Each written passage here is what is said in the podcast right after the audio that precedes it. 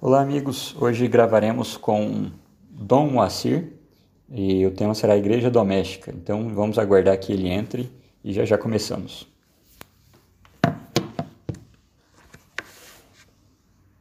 Tudo bem, sua bênção? Como vai?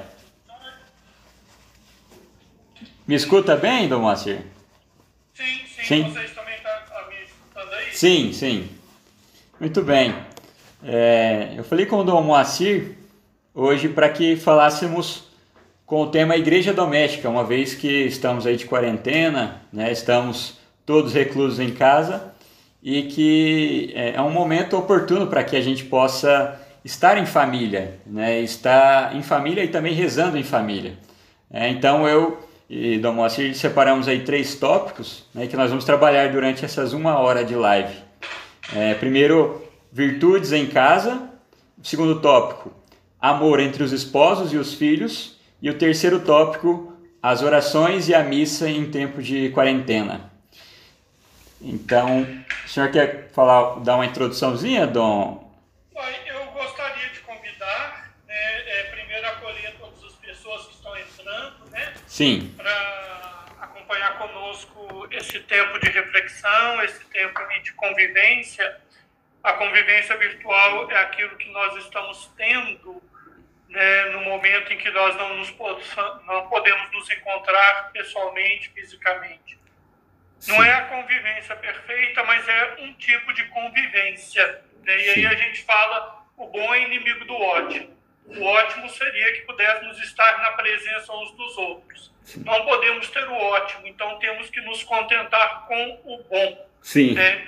Então, para nós é uma alegria muito grande então, eu quero agradecer essa oportunidade, Tiago. Tanto é, para mim, é uma oportunidade, porque eu também estou aqui em casa, né? eu, Dom Osmo Levi, estamos em quarentena. Sim. E essas oportunidades eu tenho como chegar também até as pessoas, para rezar, para refletir e reencontrar também as pessoas que a gente gosta tanto em diversos lugares aqui de Goiás, de Minas Gerais, dos lugares do Brasil e até alguns irmãos e irmãs, amigos, casais dos Estados Unidos que também acompanham esses nossos momentos. Sim. Então eu queria convidar para a gente fazer uma pequena oração, que cada um na sua casa, no seu lar, neste momento, coloque-se em sintonia com Deus também. Deus que está aqui no meu escritório, Deus que está lá na casa do Tiago, é Deus que está na tua casa neste momento. O que nos vincula uns aos outros neste momento é justamente esta presença que nos acolhe, que nos congrega, esta presença que nos torna de distantes muito próximos espiritualmente. Então, quero convidar a cada um neste momento a apresentar ao Senhor o seu desejo de conhecê-lo, de amá-lo e de servir, apresentar a Nossa Senhora a sua família, as pessoas que estão em isolamento junto com você na sua casa, aquelas pessoas das quais você está distante fisicamente, mas que se lembram todos os dias, porque são pessoas queridas. E pedir a Nosso Senhor que pela intercessão da bem-aventurada e sempre Virgem Maria, que Ele possa derramar as bênçãos necessárias para cada um dos nossos lares, para cada uma das nossas dos nossos relacionamentos. Ave Maria, cheia de graça, o Senhor é convosco. Bendita sois vós entre as mulheres, bendito é o fruto do vosso ventre, Jesus. Santa Maria, Mãe de Deus, rogai por nós, pecadores, agora, agora na hora de nossa morte. Amém. Rogai por nós, Santa Mãe de Deus, para que sejamos dignos das promessas de Cristo. De Cristo. Amém. Olha, Tiago, seguindo aquela proposta, eu preparei aqui então para que nós pudéssemos Sim. refletir um pouco sobre essa realidade da igreja doméstica mas deixando também em aberto se alguma pessoa que estiver acompanhando quiser fazer alguma pergunta, pergunta. Uhum. quiser trazer alguma contribuição também. Aí eu peço se você puder acompanhar e certo. me lembrar. Eu vou, eu vou olhando aqui então, os comentários e vou falando as perguntas, colocações, tá? Isso, não, então tá bom. Primeira coisa, quando nós falamos igreja doméstica, nós não estamos falando de alguma coisa inventado por causa da pandemia. A igreja, ela surgiu nas casas. Nós temos que lembrar que nós, no início da nossa história cristã, nós não tínhamos templos. Nós não tínhamos um culto público, inclusive porque éramos perseguidos primeiro pelos judeus e depois pelo Império Romano. Então, os cristãos se congregavam no dia do Senhor para celebrar a presença viva de Cristo ressuscitado na partilha da vida e no partir o pão também, abençoando o pão e o vinho para tornarem-se a presença viva de Cristo. Aonde os cristãos se reuniam? Eles se reuniam nas casas. Então, aquele cristão que oferecia a sua casa para a igreja se reunir.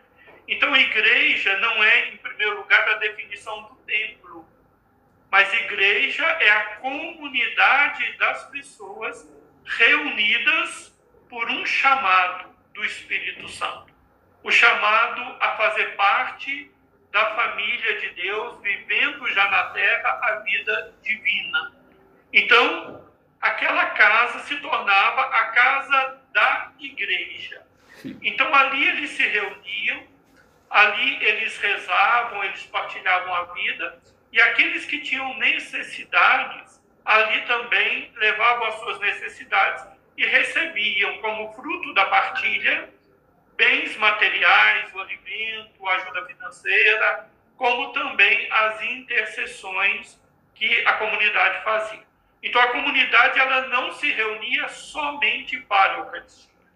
A Eucaristia era um momento da comunidade que acontecia apenas uma vez por semana, no entardecer, mas em outros momentos a comunidade se reunia para orações, para intercessões, para partilhar as suas realidades. Na medida em que a igreja adquiriu liberdade, o que a comunidade fez? Ao invés de se reunir na casa de uma pessoa, a comunidade comprou uma casa. E aquela casa não era de fulano nem de ciclano, então era de todo mundo. Uhum. Então se tornou de fato a referência. Ali tinha a pia batismal, né, no, nas escavações encontraram casas da época do Império Romano com a piscina do batismo numa sala, mostrando que ali se congregava tudo. Então, o que eu quero dizer é o seguinte, que nós estamos entendendo que nós somente podemos ser igreja para fora se nós construirmos o ser igreja a partir de dentro a partir dos nossos relacionamentos com Deus, que nos faz ter um tipo de relacionamento com as pessoas. Então, o mandamento que Jesus instituiu não é, em primeiro lugar, observância de normas, mas observância de um gesto, o amor. A grande norma do cristão é o amor. Tudo mais que foi sendo produzido foi sendo produzido em torno deste mandamento. Uhum. Porque somente quem ama conhece a Deus. Então, o amor é a condição para conhecer, amar e servir a Deus. E nós amamos pessoas, pessoas concretas. Então, qual é o ambiente onde a gente pode ter um feedback, um retorno da nossa capacidade de amar? É justamente dentro de casa. Porque dentro de casa nós convivemos com as pessoas de uma forma muito próxima e ali aparecem os nossos defeitos, as nossas limitações, as nossas impaciências. E ali também vão aparecer as virtudes que depois nós podemos comentar, que vão nos ajudar a superar esses defeitos. Então, esse tempo de pandemia, eu tenho refletido, Tiago, uhum. que ele veio, de certa forma, em sintonia com as diretrizes gerais da CNPB. O ano passado, nós, os bispos, produzimos um documento que é uma proposta para a igreja, uma proposta de evangelização para as dioceses. Qual é a proposta? Construirmos o nosso ser igreja não a partir de multidões anônimas, Sim. mas de pequenas comunidades eclesiais. Sim. Em torno da palavra de Deus, em torno da oração comum, em torno da ajuda fraterna, em torno do pão repartido, da Eucaristia, Uhum. né? E a partir dessa convivência em pequenas comunidades, sermos missionários para evangelizar o mundo inteiro. Então, inclusive, a imagem que as diretrizes tomou foi a imagem de uma casa, Sim. uma casa de portas abertas para acolher quem chega, assim deve ser a igreja, e para permitir que quem está dentro possa sair em busca dos outros, em Só busca uma, dos irmãos. uma colocação, Dom Moacir. É, quando eu, eu já fui seminarista né, aqui em- na Diocese de Anápolis, e em um período eu estava em Pirenópolis com um padre, e aí a gente saiu para uma missa na roça, né? Tinha uma igrejinha na roça, e aí a gente foi para essa missa. Então, chegando lá, tinha, não tinha muitas pessoas, mas quando terminou, aí eu já estava em, em direção ao carro, aí o padre falou: Não, peraí, peraí. Aí eu falei: Tá. Aí quando eu viro assim de volta, eles tinham colocado uma mesinha na porta da igreja, as pessoas estavam indo nos carros buscar um pão de queijo, um bolo, um café, e aí mais meia hora, uma hora ficava ali naquela conversa, falava, ah, aconteceu isso lá na minha chácara, ah, eu vi isso, tal. Então, eu acho que é um pouco disso, a igreja é isso, né? É essa comunidade, né? É, é esse o objetivo. Se a gente pensar a Eucaristia, ela surge no contexto de uma ceia de uma família. Uhum, Ela começa com a ceia e termina com o sacrifício do Calvário.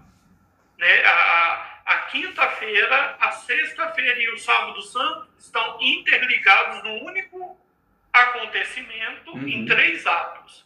né? Então, a Eucaristia, é- ela consolida toda a Páscoa, que começa com a ceia do Senhor, a morte do Senhor, sua paixão e a sua ressurreição. E é justamente isso, quando a gente termina a consagração da Eucaristia, a gente fala, anunciamos, Senhor, a vossa morte e proclamamos a vossa ressurreição. ressurreição. Né? Todas as vezes que se come deste pão e se bebe deste vinho, se proclama a ressurreição do Senhor até que ele Volte. venha. Então, esta é a vivência. Então, e o que é a ressurreição se não a vida vencendo a morte? Uhum, E nós precisamos trazer esta experiência da ressurreição para os relacionamentos. Muitas vezes os nossos relacionamentos familiares, nós somos tão, com todo respeito, contaminados pelo jeito de ser externo, pela ganância, Uhum. pela intolerância, pelo individualismo, pelo a- o eu, eu e eu, que quando às vezes a gente chega em casa, o esposo chega em casa, ele já não consegue entender o nós com a esposa, é o eu e o ela. uhum, Né? Ele já não, os filhos já não conseguem perce- per- perceber a sua pertença aos pais, não como posse, mas como uma ligação de vida e de caminho. uhum. Né? Os filhos pertencem aos pais, os pais pertencem aos seus filhos. É um sentimento de pertença, um sentimento de fazer parte da vida do outro, o outro fazer parte da minha vida, de tal forma que a dor do filho é a dor da mãe. A alegria do pai deveria ser a felicidade do filho, e assim por diante. Mas como nós vivemos num mundo competitivo, um mundo em que cada um é visto como adversário, corremos o risco de trazer isso para dentro das famílias. Irmãos disputando afeto dos pais, irmãos disputando quem é o mais inteligente, quem conseguiu mais, Uhum. esposo e esposa que não se veem como colaboradores e parceiros na construção de uma vida, mas disputando. Às vezes você vê esposo ressentido com a esposa porque ela de repente teve uma vitória e ele não, e vice-versa. Então, eu penso que a igreja doméstica é o espaço de recuperarmos esta vivência significada pela Eucaristia.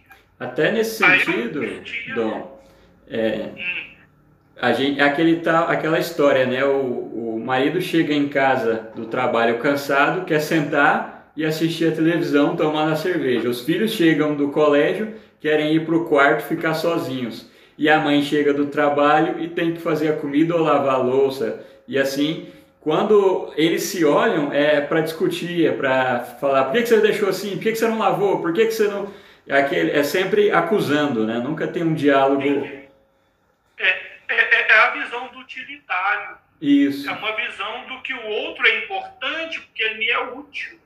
E esse uhum. é o uhum. grande problema. E quando o outro, por uma doença, por uma situação, deixa de ser útil, ele se torna um incômodo. As pessoas não são incômodos. As pessoas são dons. As pessoas estão na nossa vida não para serem úteis, mas para serem amadas e para nos ajudar a desenvolver a capacidade de amar também. Então eu penso que dentro daquela nossa primeira proposta, o Papa Francisco ele coloca algumas coisas para a vida doméstica que eu acho impressionante. Se você me permite, é, eu trouxe, eu recuperei aqui algumas coisas que eu acho que são importantes para a vida doméstica. E quando eu falo a vida doméstica, eu falo por relacionamento de todos, é o dos esposos, dos pais e filhos, dos irmãos, dos genros e noras e assim por diante. Quem está na família né, é um exercício, por assim dizer, de santificação. Então, o Papa Francisco ele vai dizer que o estilo da vida familiar deve ser um estilo de vida que busque a santidade. O que é a santidade? A santidade é a amizade com Deus. A santidade é a participação no projeto de felicidade de Deus e permitir que Deus participe dos nossos projetos pessoais, corrigindo-os, aprimorando-os e às vezes até nos ajudando a perceber que não são projetos legítimos. Então, é, a santidade passa pela amizade com Deus. E ele vai dizer quais são as virtudes próprias de uma vida familiar. O que se deve ter numa família? E aí eu cito: solidariedade, uhum. a capacidade de perceber a necessidade do outro e que eu tenho condições de fazer algo por alguém dentro de casa. Às vezes a gente não pode fazer tudo, mas sempre existe alguma coisa que a gente possa fazer. Se eu não me engano, Madre Teresa tinha uma frase que ela diz: é muito bonito você dar alguma coisa porque alguém te pediu e se humilhou te pedindo. Uhum. Você foi tocado pela humilhação do outro. Mas é muito mais bonito você não esperar o outro pedir. Você oferecer porque você percebeu a necessidade do outro. Sim. Você não permitiu que o outro se humilhasse. Então, nesse sentido, é preciso observar. É preciso estar atento às pessoas. E aquilo que você falou, às vezes as pessoas chegam em casa, o esposo chega e já vai para a televisão.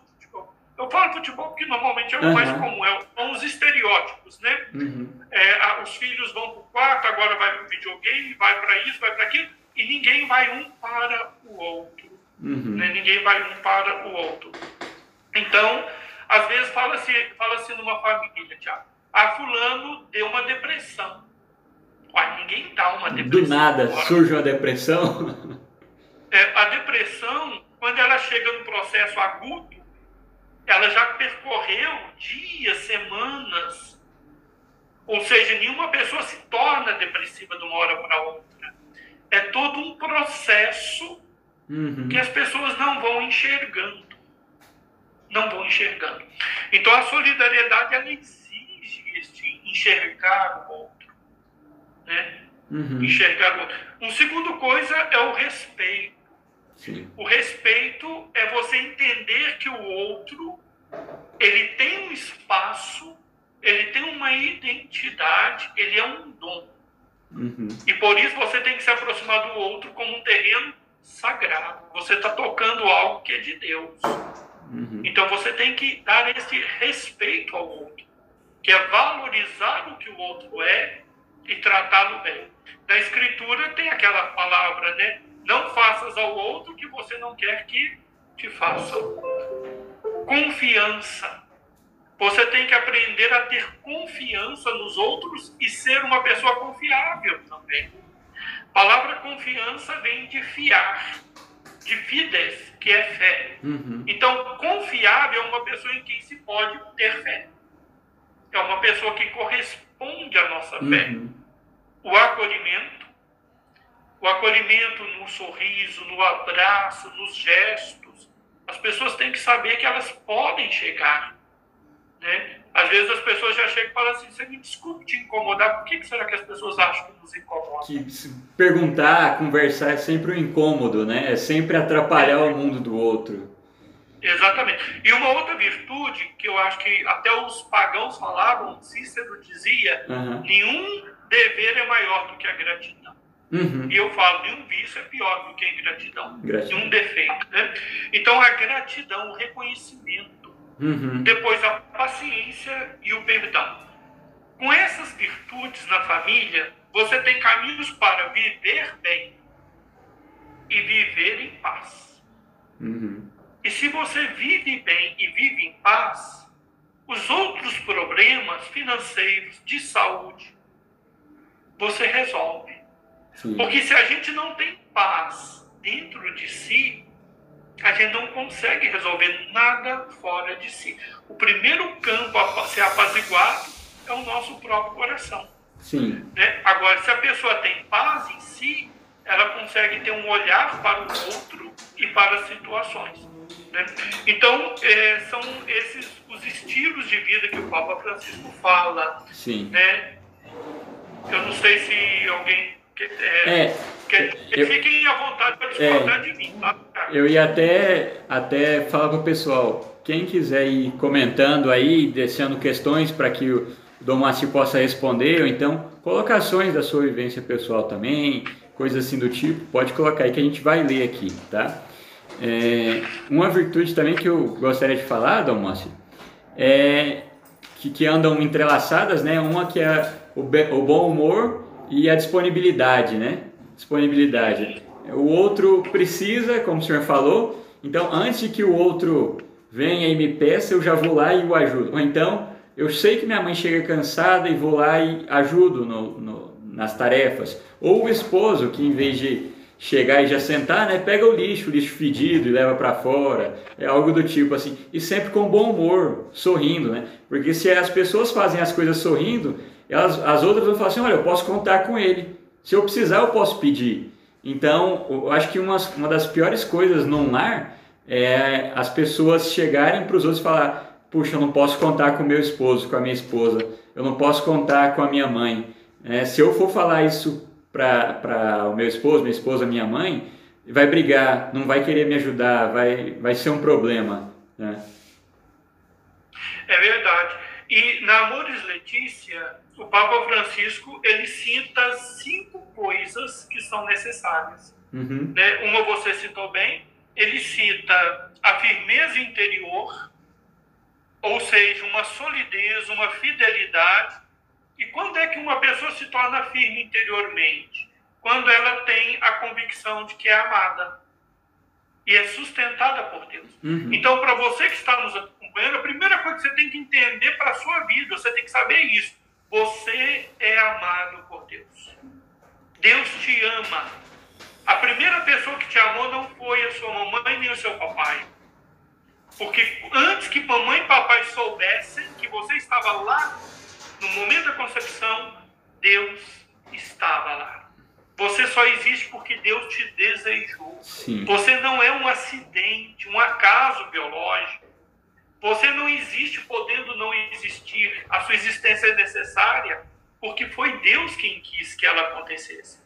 E Deus quis que você existisse para que você fosse capaz de ser amado e de amar também. é, Então, é uma coisa importante. Ó.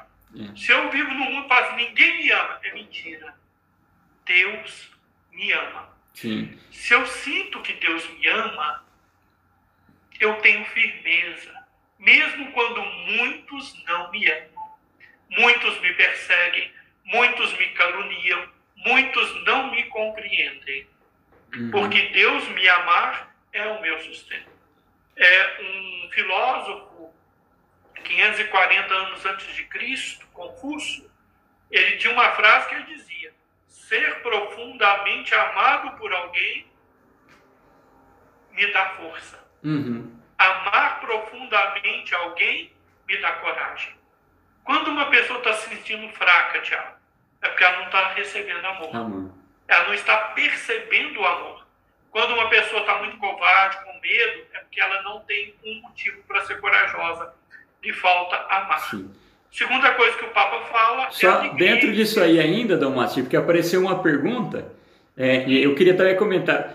Que bonito é isso, né? A gente se saber, ah, mas esse mistério do amor é muito bonito, né? Quando a gente pensa, ah, minha esposa me ama, isso é muito bom.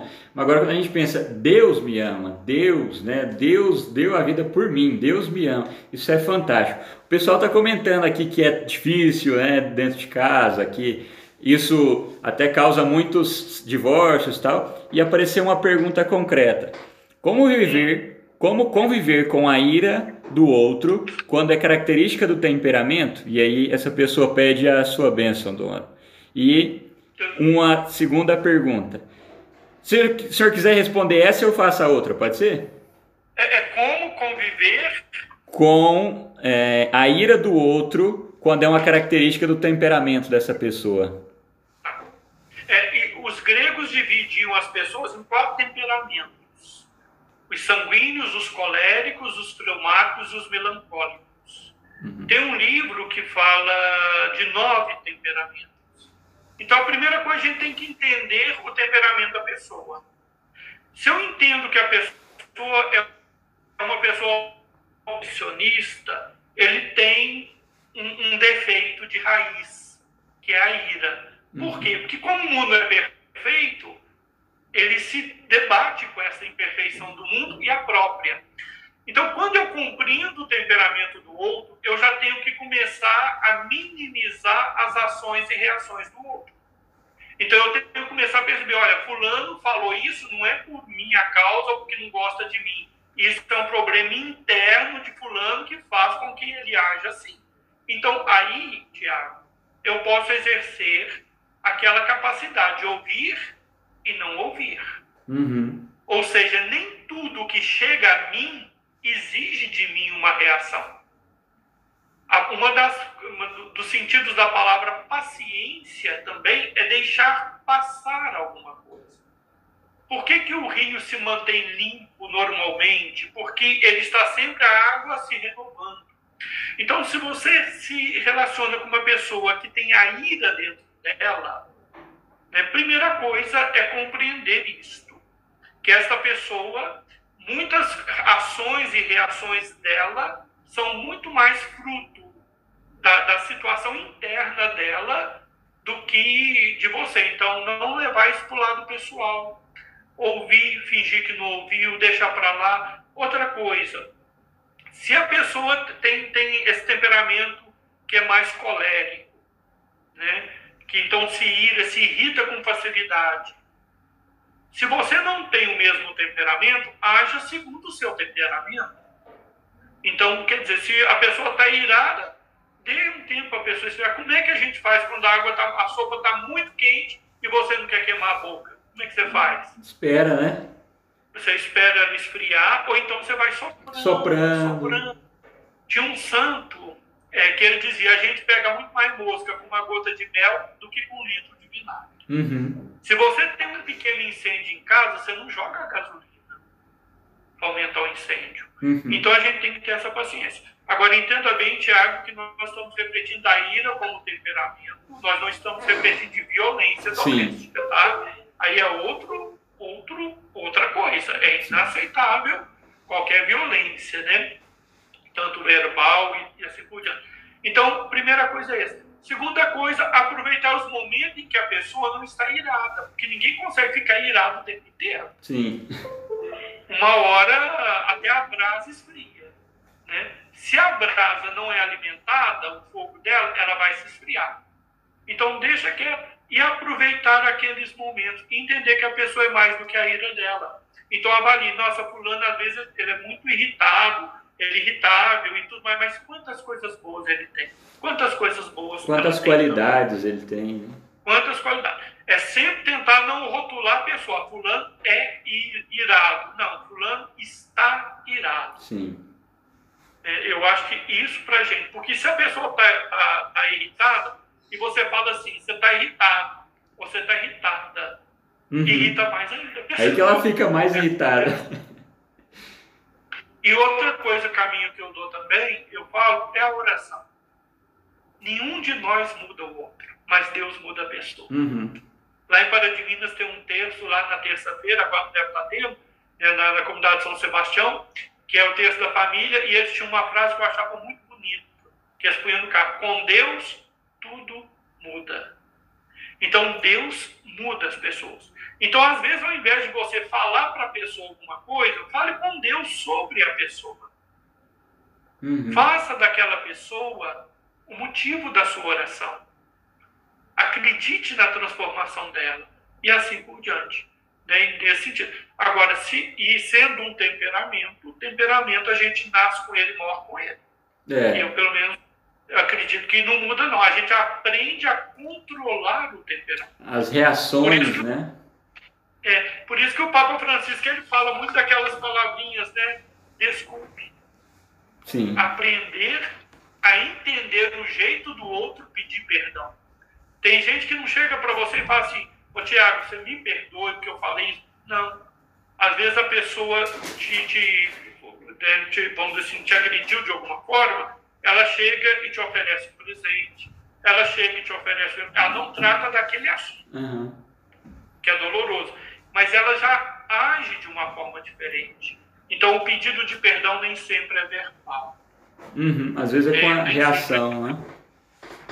Exatamente. Tem uma outra, um outro comentário. A gente se cala quando sabe que o outro não vai fazer as coisas. Em casa, isso exige muito, para não criar atrito com o outro. A gente acaba fazendo tudo sozinho. Ou seja, é, dizendo que vai guardando as coisas. Acho que isso é muito prejudicial, né, Dom? É. A primeira coisa que a gente tem que entender é que o atrito, muitas vezes, ele é necessário. Uhum. Né? O que não é necessário é violência. A gente não pode confundir atrito com violência, discordância com violência. A gente tem que entender que as pessoas estão se fazendo, se construindo. E se eu deixo a pessoa sem nenhuma interferência minha, ela estará condenada a ser o que sempre foi. As pedras no rio mais duras, aquelas gemas, são aquelas pedrinhas roliças. Por quê? Porque elas foram sofrendo o atrito das águas, aparando as arestas. Padre Caparrel, que foi o fundador do movimento das equipes de Nossa Senhora com os casais na década de 30, ele tem uma frase que eu não vou citar ipsilitera não, mas o sentido dela uhum. é o uhum. seguinte: o seu amor sem exigência me empobrece. A sua exigência sem amor me machuca.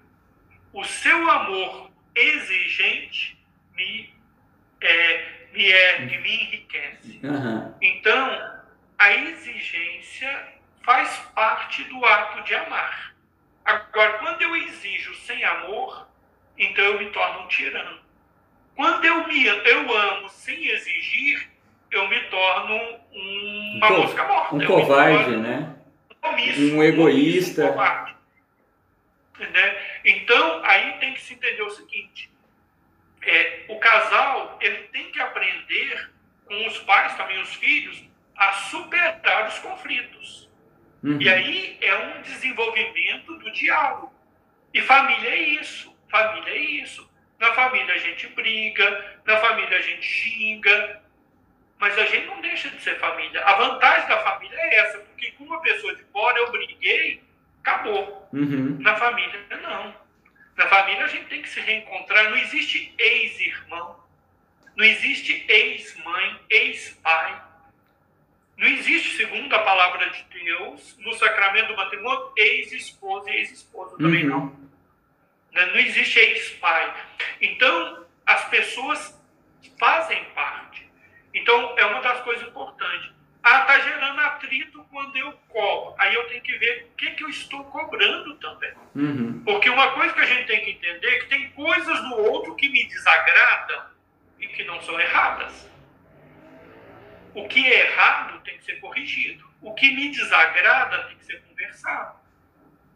Santo Agostinho tinha uma, uma frase que dizia: é, no acidental, igualdade. Não, no essencial, igualdade. No uhum. acidental, liberdade. Em tudo, caridade. Ou seja, naquilo que é necessário para a vida familiar, para o amor, tem que caminhar junto. Uhum. Naquilo que é um acidente, é uma coisa periférica, não é tão importante, eu posso até respeitar o futebol de fulano, eu posso respeitar a novela de ciclano, embora não muda as duas coisas para mim, hoje em dia parece mesmo, mas eu posso respeitar isso, porque isso não me interfere.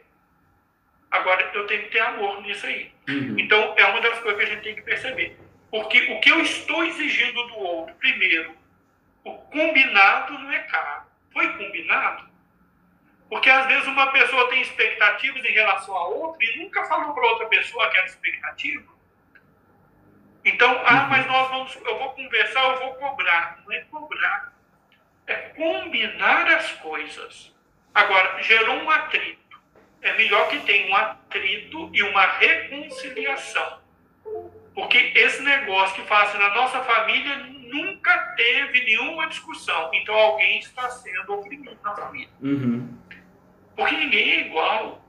Eu falo que até a gente, entre os padres, a gente, eu com a minha mãe, amanhã faz um ano do falecimento dela, eu com a minha mãe tinha grandes atritos, por quê? Porque eu amava minha mãe, minha mãe me amava. Uhum. Mas eu tinha uma noção do que era certo, e ela também tinha. E aí a gente tinha os embates, né? tinha aqueles embates. E se perdoava, eu, ela me perdoava, eu perdoava. Às vezes demorava até um tempo, uhum. sabe, até a coisa esfriar, para a gente se reaproximar. Então, a gente não pode ter medo dos atritos, não. E uhum. lembre o seguinte, o motor do carro só funciona por quê? Porque tem explosão. Né? Uhum. Né? Porque tem uhum. explosão. Sim. Né? Então, é, é necessário, às vezes, enfrentar certas discussões e sempre mantendo o ambiente de respeito, lembrando que ninguém precisa gritar, quem grita já perdeu a razão, uhum. ninguém precisa gritar.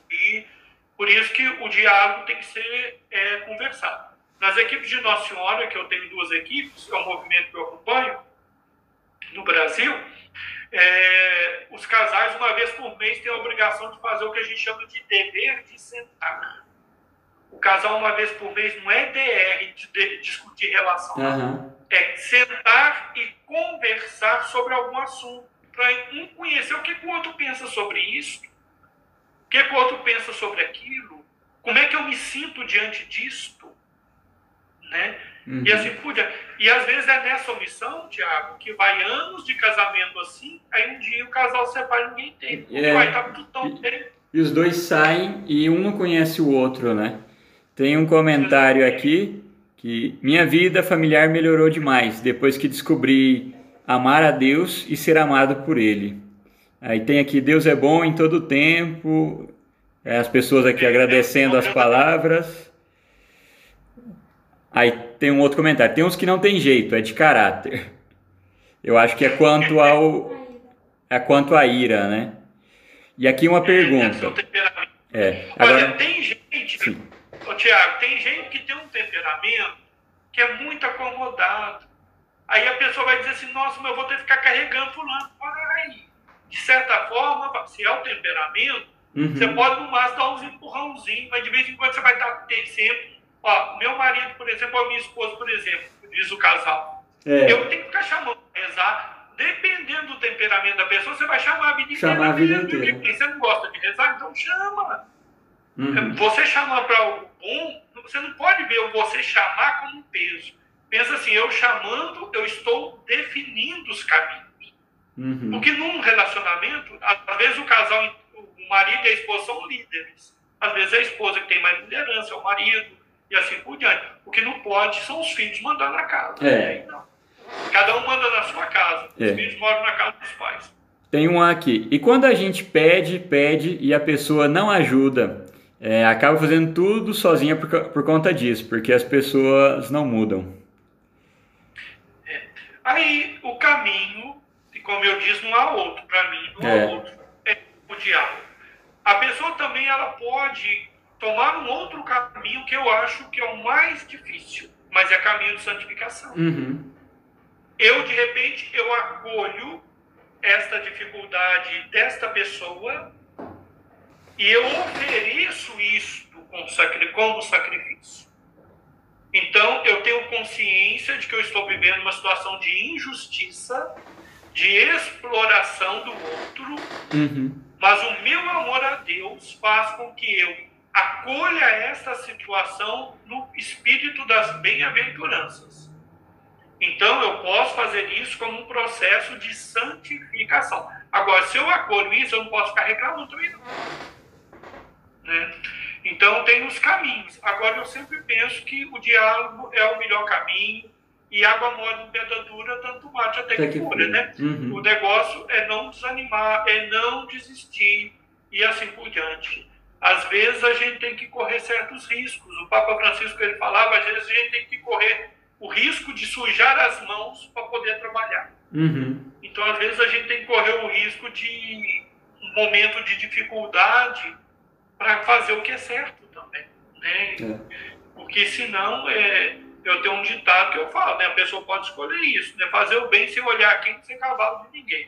Então, é. Deus nos criou seus filhos e filhas. É, uma pessoa disse que... É que não tem família e que dá graças a Deus por não ter e não quer ter. E aí outra comentou: "E eu ao contrário, dou graças a Deus por ter uma família cheia de defeitos e atritos, pois apesar de tudo isso eu os amo, mesmo não sendo perfeitos". Eu acho que é aí essa beleza, né, da família. É como diz aquele salmo, né, bem, é, feliz é, os filhos são uma bênção do Senhor, fruto das é, é, é o Salmo 124. Isso, é. Feliz o homem teve o Senhor e ande em seus caminhos. Isso. No trabalho de suas mãos as viver. Será feliz e irá bem.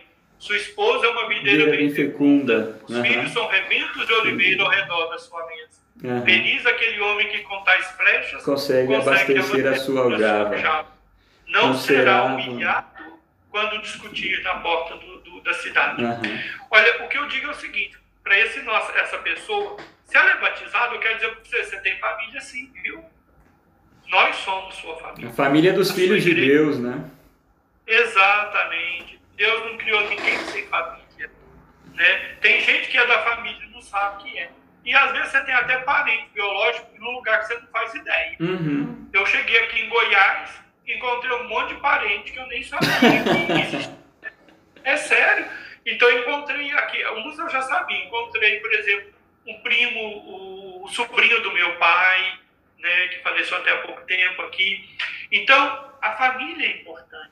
Agora, a gente tem que entender que a gente tem o costume de fazer igual o Poliano, o jogo do contente. É. ah, como eu não tenho isso, eu vou fazer de conta que eu sou contente por não ter. Porque não ter, às vezes, é um peso. Agora, eu digo assim, cada pessoa, cada um sabe o mato que lenha. A pessoa, ela tem o seu temperamento. A pessoa ela tem a sua identidade e Deus tem um projeto de vida para a pessoa. Agora, a pessoa ela não vive bem sem relacionamentos. Uhum. Então, aquela pessoa que não tem uma família biológica, ela tem relacionamentos com outras pessoas que não são família propriamente dita, mas são pessoas com quem ela tem vínculos afetivos que suprem a falta daquela família. Mas nenhum homem, já dizia Thomas Merton, nenhum, nenhum homem é uma ilha. Nenhum homem é uma ilha. Até uma ilha tem um arquipélago. Né? Nós temos essa necessidade. A gente nasce, oh, Tiago, eu costumo dizer, a gente nasce carregado, chega no mundo carregado e sai do mundo carregado. Nós nascemos na dependência de alguém e morremos na dependência de alguém. Uhum. Uma pessoa fala assim: Eu não dependo de ninguém, não preciso de ninguém. Ela não faz o pão que ela come, ela não planta o arroz que ela. Ah, mas eu pago. Você paga porque alguém fez para vender. Né? As relações de comércio substituíram muito as relações de aliança. Isso foi uma perda muito grande. Uhum. Agora, veja bem: é bom ter família. Eu falo que a gente pode fazer um monte de coisa sozinho eu vivo basicamente sozinho, né? Desde que é, me tornei sacerdote, meus primeiros anos vivi sozinho numa casa paroquial. Sempre tive a família, mas nunca comigo. Sempre morei sozinho. Eu, eu falava que quando eu chegava em casa em Sul tinha uma porta pesada, eu às vezes com as mãos cheias de coisa, né, uhum. da, da, da, celebração, eu a, abria a porta e empurrava com o pé. O barulho da porta batendo era o último ruído que eu escutava né, em casa, antes de dormir.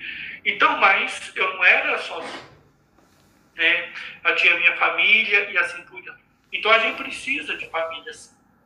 Né? Então, a pessoa que, quando ela dá graças a Deus, nosso irmãozinho aí, ou irmãzinho, não sei quem é, é ela está vendo um aspecto da família. É igual a pessoa que fala assim: graças a Deus eu nunca fui ferido por um espinho de rosa, mas você também nunca sentiu, nunca cheirou uma rosa. Nunca viu a beleza de uma rosa, né? É, o pequeno príncipe faz isso, né? Quem tem medo de espinhos não vai cultivar rosas. Uhum. É igual as pessoas falavam, o poeta falava, Fernando Pessoa, filhos melhor não tê-los, mas se não tê-los, como sabê-los? Uhum. Né? Então é, é uma experiência diferente. A gente fica doente, a gente fica triste, a gente passa raiva. Em família é melhor. É melhor junto do que sofrer sozinho, né? Sozinho. É, de fato. Uma pergunta. Quando os pais se separam, como fica a família? Mães e filhos são uma família? Não, são. Na pastoral familiar nós chamamos de famílias monoparentais. Famílias monoparentais parentais são aquelas famílias que já surgem sem uma das figuras. Por exemplo, é, uma moça e um rapaz que namoraram, infelizmente anteciparam o momento e tiveram uma gravidez e não se casaram. Aquela criança ela tem mãe e ela tem pai, mesmo que eles não morem juntos. Quando os, um casal se divorcia, não existe ex-pai e nem ex-mãe continua havendo um certo vínculo. Uhum. Né? Então, a família, tem famílias que têm a figura da mãe e dos filhos, tem famílias que têm o pai e os filhos, tem família que é o casal e não tem os filhos, não por uma escolha. Tem famílias que já são só os irmãos, como é o caso da minha, que os nossos pais já se foram. Uhum. Não deixamos de ser família. Então, a família são esses vínculos. O vínculo nem sempre é definido pela presença física. Neste momento, muitas famílias estão separadas fisicamente e não são menos família. Porque a mãe está numa cidade, o filho está na outra, mas os corações estão vinculados a uma origem que os une profundamente. Então, a gente tem que entender que alguns vínculos se rompem, mas o vínculo rompido não significa a destruição da família. Então, por exemplo, rompeu-se um vínculo entre o pai e a mãe. Se tiver o sacramento do matrimônio, diante da igreja, a não ser que o casamento tenha sido nulo, continuam sendo entendidos como um casal que não vive junto. Mas é um casal. Se não tiver o sacramento do matrimônio, não são casal, uhum. mas ela é mãe e ele é pai. E há os vínculos e assim por diante. Isso é tão importante que a gente criou os vínculos familiares até para quem não é da família biológica. Uhum. E, a igreja, e a igreja respeita isso. A igreja diz, por exemplo, que um, um, um, irmãos adotivos não podem se casar uhum. porque são irmãos. É, o padrinho, ele é, ele é um pai espiritual, ele tem um vínculo familiar. A afilhada passa a fazer parte da família do padrinho espiritualmente. Uhum. Vamos dizer assim, eu, o padrinho batiza uma criança, ele não vira parente do pai da criança, ele é compadre, comadre lá, né? Mas ele se torna parente da criança que foi batizada. Há um parentesco aí que é gerado espiritualmente pelo sacramento. Então, a, a, a família é isso. E Deus nos fez assim. Quando Deus fez o homem, a mulher, Deus fez o homem assim. Então, é bom que o homem esteja só. Nenhum de nós, uhum. de fato, é feliz sozinho. Né? Então, entenda isso: tem diversos tipos de família.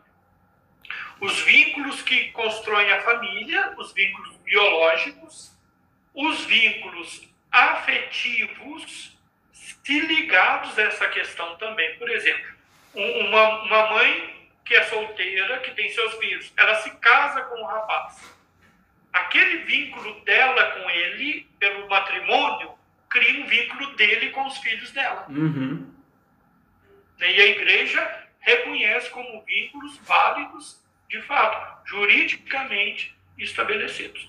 Então, é, não pensemos. Por isso que eu disse, que quando eu falei assim, ah, eu não tenho família. Tem. Uhum. Eu posso não conhecer a minha família, não ter consciência dela, mas eu tenho. Agora, um grupo de amigos que se junta para morar juntos, são família? Não. Eles podem construir relacionamentos afetivos à imagem dos relacionamentos familiares, mas falta um tipo de vínculo. Né? Falta um tipo de vínculo. Não é só o gostar. Por exemplo, quando um filho é adotado, ele não se torna filho só porque a mãe gosta dele. Há, de fato, uma responsabilidade que ela assume sobre ele e o traz para si, como seu filho e assim por diante. Então, nesse caso aí, as famílias que, gente, que tiveram rompimentos, que o esposo faleceu, teve, com o falecimento termina o vínculo conjugal, uhum. mas continua o vínculo familiar. Sim. É, há uma a gente, a conversa é tão boa que a gente nem vê o tempo passar, já quase uma hora. E, e nós nem, nem saímos do Mas, é, mas eu, eu acho que ficou muito bom. Né? As lives aqui no Instagram duram apenas uma hora. Né? Então faltam 10 minutos para isso aí. E tem uma pergunta aqui que eu quero que o senhor responda e depois o senhor faz uma consideração também. Pode ser? E aí, eu não sei como é que está o tempo. Oi? Para finalizar? Isso, aí não sei como é que é o tempo do senhor aí também.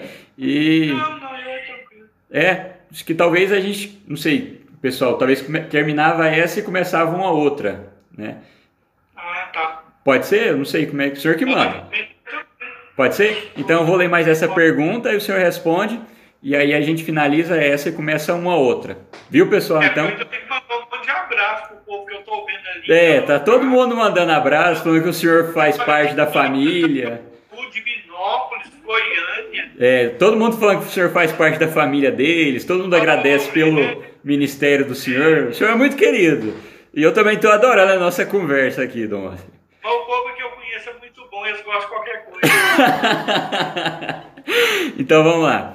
É, então, Moacir, quando vemos um casal que se casou na igreja e fica falando em separar, o que podemos fazer? Claro que não tendo violência é, entre o casal. Olha, quando a gente vê um casal, primeiro, se ele casou na igreja, ele tem um sacramento, uma, é, ele tem um sacramento do matrimônio, então ele tem uma ligação sobrenatural. Então ele tem ali uma graça e uma força que talvez o casal mesmo não tenha consciência. Uhum. O problema é que muita gente se casa na igreja sem a devida preparação, com esses cursinhos de noivo de final de semana que não ajudam em nada. Uhum. É, graças a Deus, muitos lugares agora está tendo aquela preparação prolongada, né? Três meses, o pessoal refletindo. Mas a maioria das pessoas, quando se casa na igreja, preocupam-se com um monte de coisas acidentais. Uhum. E não se preparam, muitas vezes, espiritualmente, não compreendem é, tem uma música que eu tenho ali que fala assim, se compreendesses o dom de Deus, né? a riqueza que Deus coloca na vida do matrimônio. Uhum. O matrimônio é um sacramento, ele tem um sinal sagrado. Então, no dia do casamento, Deus deu àquele homem e àquela mulher algo que não deu a mais nenhum outro para eles. Deus deu a eles o que a gente chama de graça santificante. Aquele homem recebeu uma graça para viver com aquela mulher, e aquela mulher recebeu uma graça para viver com aquele homem. Agora, Tiago, eu digo para você: adianta você dar uma nota de 100 reais para uma criança de 8 meses? ela não vai saber usar. Né? vai... vai rasgar, vai, vai pôr na boca. Então a gente tem que começar a ajudar os casais que vivem algum tipo de crise, primeiro a olhar para eles e descobrir que neles há possibilidade. Se houve um sacramento válido, tem uma graça ali, tem uma potência, uma força que, se deixar agir, uhum. vai curar as feridas, vai dar um caminho. Agora, entendamos que um casamento bom não é um casamento perfeito. Não existe perfeição neste mundo. Ninguém ama gente perfeita. Eu não sou perfeito, com todo respeito, meu filho, você também não é. Embora a gente nem conheça muito proximamente, mas eu já, já, já, já parto desse pressuposto.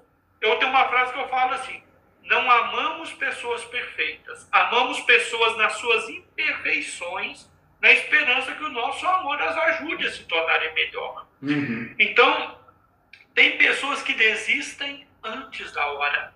Então, às vezes, esse casal que logo toma uma, uma decisão dessa, nós temos que ajudá-los primeiro a refletir.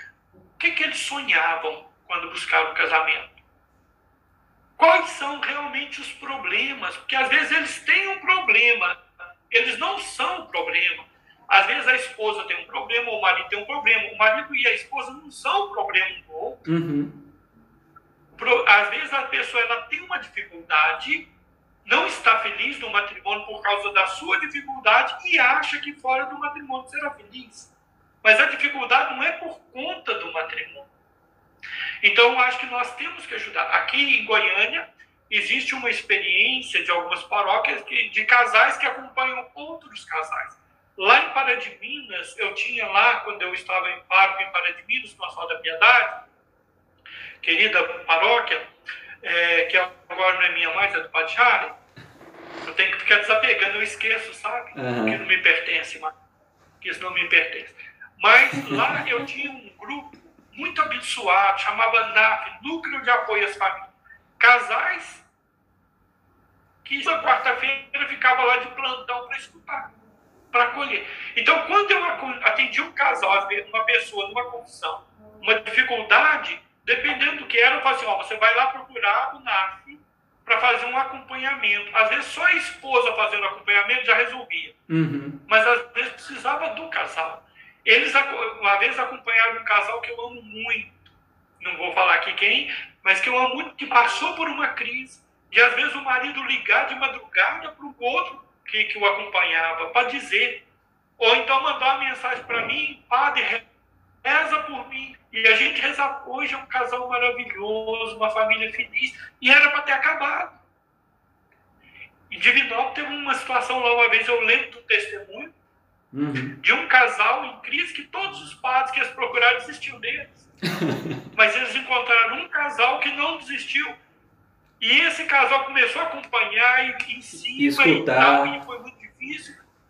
E o casal virou um testemunho um testemunho, que os pais falam assim, como é que vocês conseguiram? Como é? Por quê? Porque é preciso amor. Uhum. Isto é pastoreio. Pastoreio não é você pregar lá no anonimato, é você estar junto com as pessoas, olhar no olho das pessoas. Né? Atender quantas vezes a vida de padre nossa é essa. Lá no atendimento Cláudio, da Tia Sul, era sentou o marido, né? E vamos escutar, escuta um, escuta o outro, e vamos ajudar as pessoas a verem coisas que às vezes elas não estão uhum. vendo. Que às vezes o ressentimento, as decepções, as amarguras, a história familiar é que está criando problema no relacionamento atual. Uhum. Às vezes a esposa está tendo uma. Vai cair? Vai, é, eu ia falar isso para o senhor agora. Deu 59 minutos. É, eu vou encerrar aqui, pessoal. Aproveita esse tempinho para chamar. Para tomar água, né? Tomar água também. Chama as pessoas que. Quem quiser, Oi? Quem quiser vai ao banheiro. Tô... É, é o intervalo daqui do, da palestra. E chama também as outras pessoas para assistir. Ó, conheço um casal que está precisando escutar isso aqui. E você que não teve a sua pergunta respondida, manda de novo na outra live, porque eu não vou conseguir ver. Tá? E uma senhora chamada Miriam disse que o senhor fez o casamento dela. Ai, que bondade. Vou assistir aqui. Eu acho que tem um casalzinho aí. Certo. que faz cinco anos de casamento, assim para de Minas, a Lili e o André. Vou fechar agora. Ave Maria, cheia de graças. Tá aí, vamos voltando agora Dom Moacir está voltando aí também. Isso aí. Bom, Tiago, enquanto o pessoal deve estar tá entrando de novo também, né? Uhum. Eu, é, a gente queria. Eu via, estava vendo aqui os comentários, né? Muita gente da minha história, do meu passado Sim, e é. do meu presente, graças a Deus. Eu tenho. É, é, eu já passei por sete paróquias quando eu estava em Minas Gerais. Uhum. Né, fui pároco, fui Marilândia, Divinópolis. Era a é, diocese de Divinópolis? De, qual era a diocese? Eu sou de uma cidadezinha chamada Itapecerica, Princesa do Oeste de Minas. Um lugarzinho agradável, bom demais, um povo muito bom também. é saudade. Mas e eu quero, eu agradeço muito, sabe? Porque Deus sempre me colocou no lugar certo. Eu nunca pedi para ir e nunca pedi para sair. Uhum. Então, sempre fui quando o bispo quis e sempre saí quando o bispo quis também. Uhum. É, e assim por diante. Então, cresci muito, então eu sou muito agradecido. Pessoal de Santa Terezinha, de Minas, lá em Catiuçu, é, pessoal de Pará de Minas, de Cláudio, né, de tantos e tantos lugares. Uhum. Né? Então, eu queria só mandar este abraço, pessoal do Novo Serrano, e pedir a Deus que continue abençoando cada um cada uma chegando na vida de cada um também e de cada um. Tiago, só para complementar aquele assunto. Sim, é, só, só um minuto. Podem mandar as perguntas de novo, quem não teve a pergunta respondida, ou ainda quem quer fazer uma pergunta, porque agora nós estamos sem pergunta. Então, se você mandar rapidinho, a sua pode ser a primeira. Pode completar agora, Dom. É, o que eu queria completar é o seguinte: nem sempre a nossa experiência mostra que o acompanhamento dos casais nem sempre tem um final feliz. Infelizmente, existem casamentos que têm o sacramento, mas existem certas, certos traumas, certos vícios de personalidade, certas dificuldades internas que são tão profundas que às vezes uma pessoa não consegue se abrir à mudança, se abrir à conversão. Uma vez as pessoas dizem que gostam, amar é aceitar o outro como ele é. Não. Amar é acolher o outro como ele é, é e ajudá-lo a tornar-se aquilo que ele deve ser dentro do projeto de Deus. Então, quando uma pessoa tem arraigado nela algumas dificuldades, e não é por maldade, às vezes fica difícil o relacionamento continuar. E é aquele momento que a gente compreende, como diz o Papa Francisco, que não é mais possível aquele casal ficar junto, embora o matrimônio seja válido, uhum. mas a graça supõe a natureza. Santo Agostinho dizia: Deus que te criou sem a sua ajuda não te salvará se Sim. você não ajudar. Uhum. Então, também um casal que passa por uma crise, mesmo tendo o sacramento válido do matrimônio, pode chegar um momento que não tenha condições de caminhar juntos. Porque o caminhar junto exige conversão, exige transformação, mudança de ideias. Eu costumo brincar, falo assim: um casal se ama, louvado seja Deus, o amor é fundamental, mas o amor não dá conta de tudo. Uhum. É preciso respeito, é preciso diálogo, é preciso perdão, uhum. é preciso disposição para mudar de vida. Né? Tem pessoas que falam assim, eu me caso, mas você não se intrometa. Já não deve se casar. Porque quando um casal se casa, a vida do outro já não é mais dela. O que que um casamento tem? Uma partilha. O que é que o noivo entrega para a noiva e a noiva entrega para o noivo no altar? Não é o corpo não é a aliança, é o seu ser. Uhum.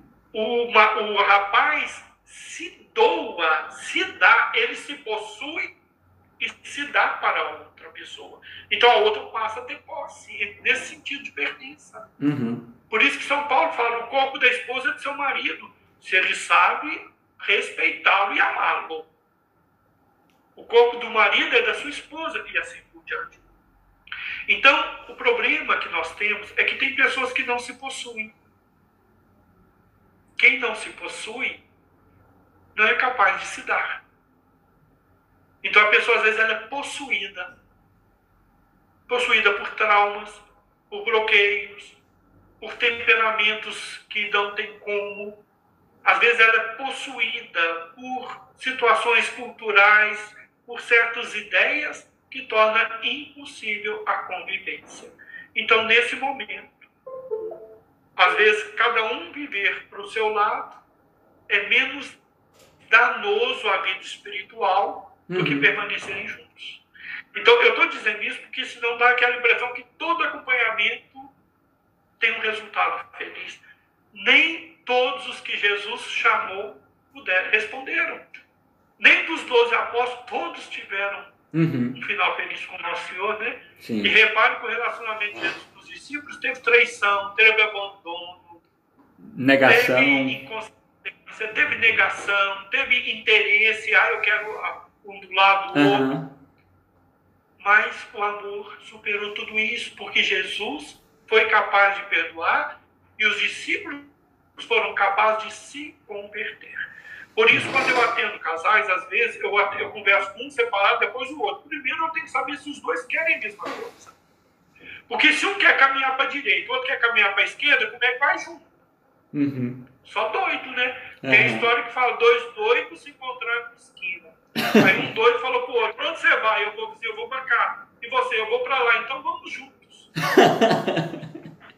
Só na cabeça de doido que isso funciona. É. Então, a gente vai entender. E muitos casamentos que às vezes chegam ao final, a gente vai descobrir que chegaram ao final por quê? Porque não houve o sacramento Uhum. não houve a graça santificante. E ou chegam ao final por causa da fraqueza de alguém. Uma pessoa, às vezes, ela pode trair e abandonar a outra, como alguém comentou ali, agora mesmo eu li. Traiu e abandonou. Né? Não Uhum. foi escolha da pessoa foi ou abandonada. Mas nem tudo está nas nossas mãos. Às vezes, a gente, que a gente pode com aquilo que a gente. Agora, se a pessoa traiu e abandonou, ela está no pecado dela. O fato de uma pessoa estar no seu pecado não significa que a outra pessoa também tenha que viver no pecado. Porque a gente lembra, Tiago, que nós estamos em trânsito neste mundo. Uhum. Nós temos a experiência deste mundo voltando para casa. Então a gente tem que não pode perder isso de vista. O matrimônio ele é um meio para o casal se santificar e chegar ao céu. E chegar ao céu. Sim. Então eu conheço pessoas que, embora o outro não foi fiel ao matrimônio, ela continuou fiel ao matrimônio, ao seu compromisso com Deus, em vista da sua salvação. Agora, cada um vai responder pelas escolhas que faz. Né? A gente pode orientar, a gente pode acolher, mas a gente não pode decidir por ninguém. Uhum. Ah, o comentário da Miriam aqui, que eu disse que o senhor tinha feito casamento, ela pediu para falar que ela já está casada há 16 anos e é da cidade de Santa Terezinha de Minas. Ah, eu lembro de você. É, alguém mandou um abraço, boa noite e um fraterno abraço da Diocese de Uberlândia, o diácono Ricardo e Virgínia. Ah, obrigado, Ricardo. É, eu fiquei quatro anos como assessor da pastoral familiar no Regional é, Leste 2. Uhum. Então, Minas e Espírito Santo. Então, eu sempre conheci muitas pessoas que me acolheram e foram muito boas comigo. Aham. Aqui um comentário. é, Deixa eu ver que eu perdi aqui. Aqui. Estou casada há muitos anos, mas não podemos ter filhos. Por isso continuo tendo como família a minha família de origem. Meus. Não tá ouvindo? Tá mudo. Oi.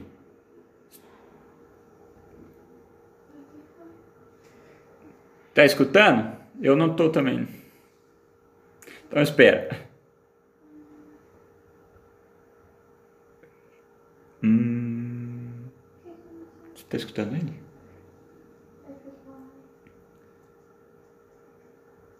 Oi.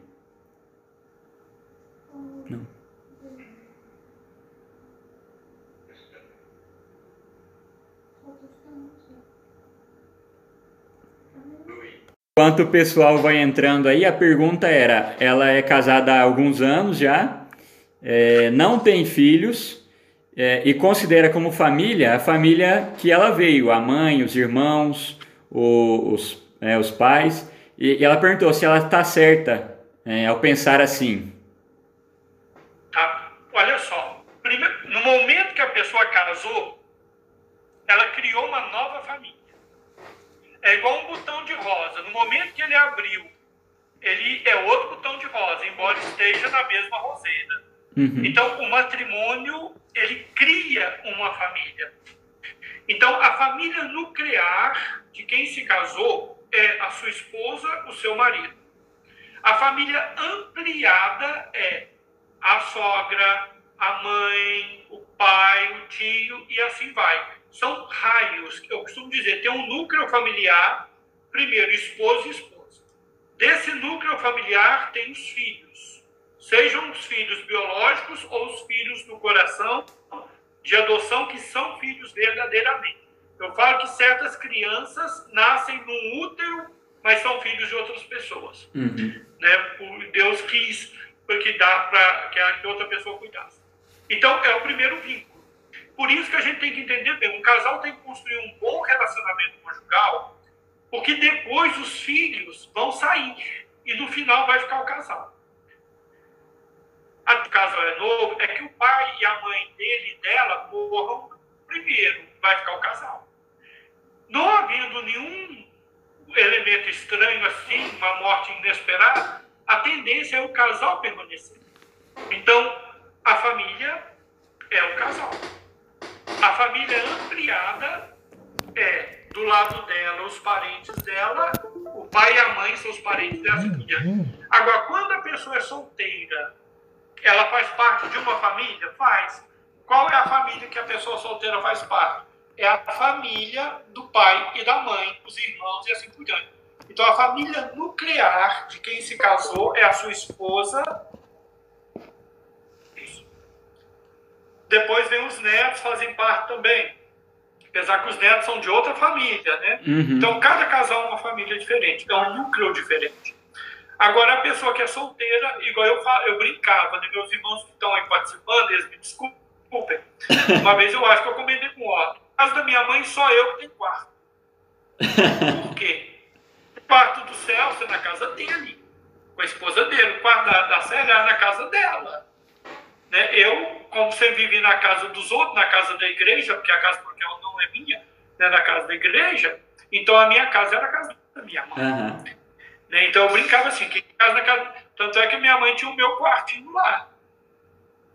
Dormia nos outros quartos lá, e assim por diante. Uhum. Então o solteiro é, esse, é, é essa ligação.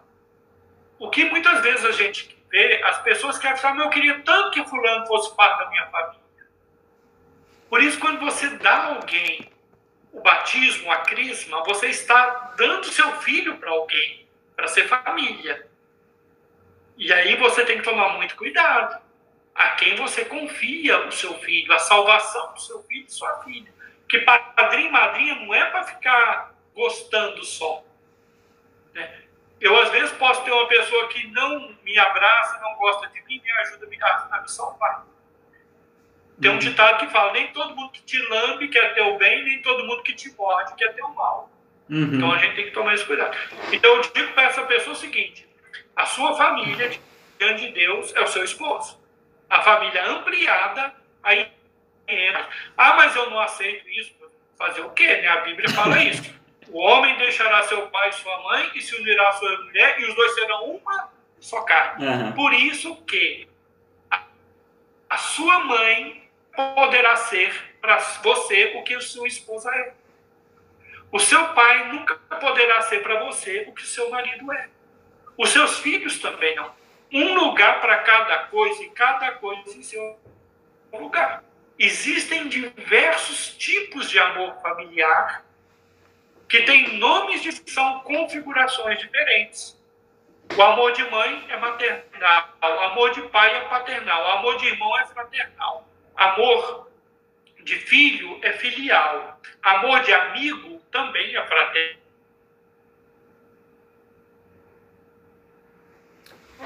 Só um minuto, Dom, porque eu não não estou te escutando. O senhor me escuta?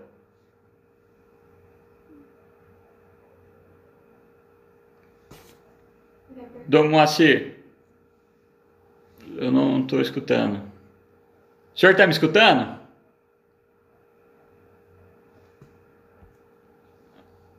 É,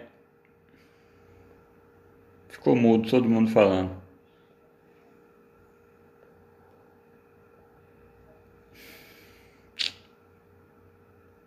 cibernético. Sabe? Por uhum. isso que eu não faço live. Eu entro na dos outros, porque eu não sei fazer.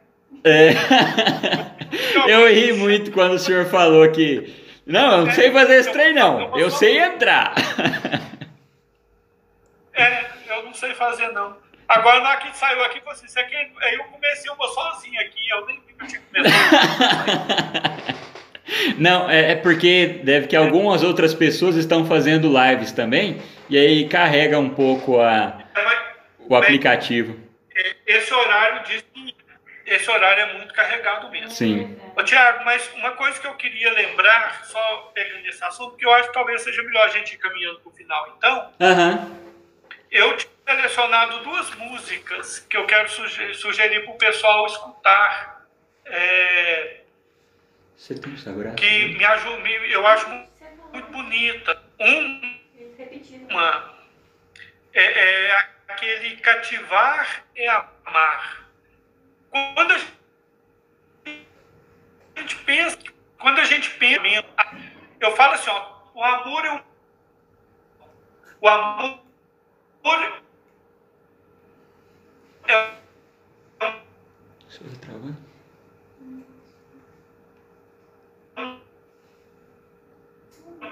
uma é Deus. Cada de